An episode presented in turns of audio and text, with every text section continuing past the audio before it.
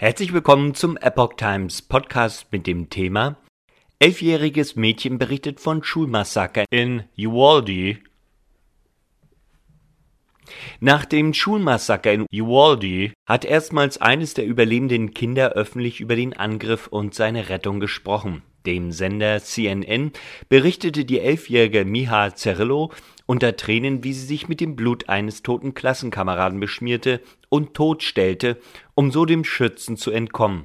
Sie und ein Klassenkamerad nutzten dann das Handy ihrer getöteten Lehrerin und riefen die Polizei, um diese zu bitten, den Schützen aufzuhalten.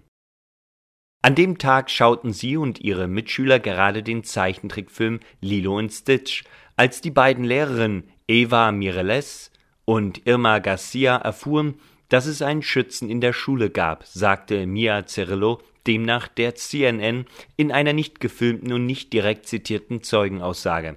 Eine der Lehrerinnen habe noch versucht, die Klassenzimmertür zu schließen, doch der Schütze sei schon da gewesen. Alles sei sehr schnell gegangen. Er sah die Lehrerin an, wie Mia Cirillo berichtet, und sagte Gute Nacht. Dann habe er sie erschossen und auf deren Kollegen und einige Schüler gezielt. Miha Zerlo wurde an der Schulter und an dem Kopf durch Splitter verletzt. Mit Blut beschmiert. Danach, so die Schülerin weiter, habe der Schütze eine Tür zu einem zweiten Klassenzimmer geöffnet. Sie hörte Schüsse und Schreie. Der Schütze schaltete Musik über Lautsprecher ein. Traurige Musik, wie Mia Zerlo erzählt.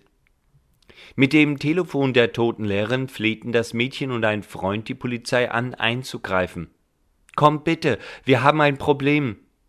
Aus Angst, der Schütze könnte in ihre Klasse zurückkehren, tauchte sie nach eigenen Angaben ihre Hände in das Blut eines Mitschülers, dessen Leiche neben ihr lag, um sich damit zu beschmieren und sich totzustellen.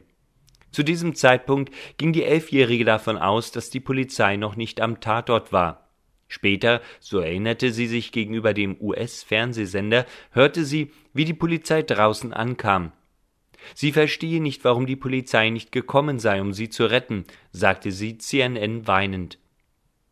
Falsche Entscheidung. Behörden räumen Fehler der Polizei ein.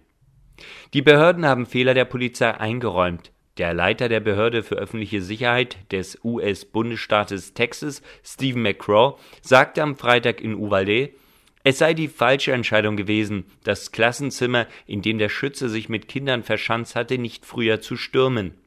Im Nachhinein war es natürlich nicht die richtige Entscheidung, sagte McCraw. Es war die falsche Entscheidung. Punkt. Dafür gibt es keine Entschuldigung. So McCraw weiter. Die Polizisten hatten das Klassenzimmer, in dem der Angreifer sich am Dienstag verbarrikadiert hatte, erst knapp eine Stunde und zwanzig Minuten nach dem Eindringen des 18-Jährigen in die Schule gestürmt. McCraw sagte, die Einsatzkräfte seien zwischenzeitlich davon ausgegangen, dass der Angreifer kein aktiver Schütze mehr sei und dass keine weiteren Kinder mehr in Gefahr seien. Nach den anfänglichen Schüssen habe es nur noch sporadische Schüsse gegeben und das auf die Tür. Deswegen war die Annahme, dass außer dem Schützen womöglich niemand mehr am Leben ist, so McCraw.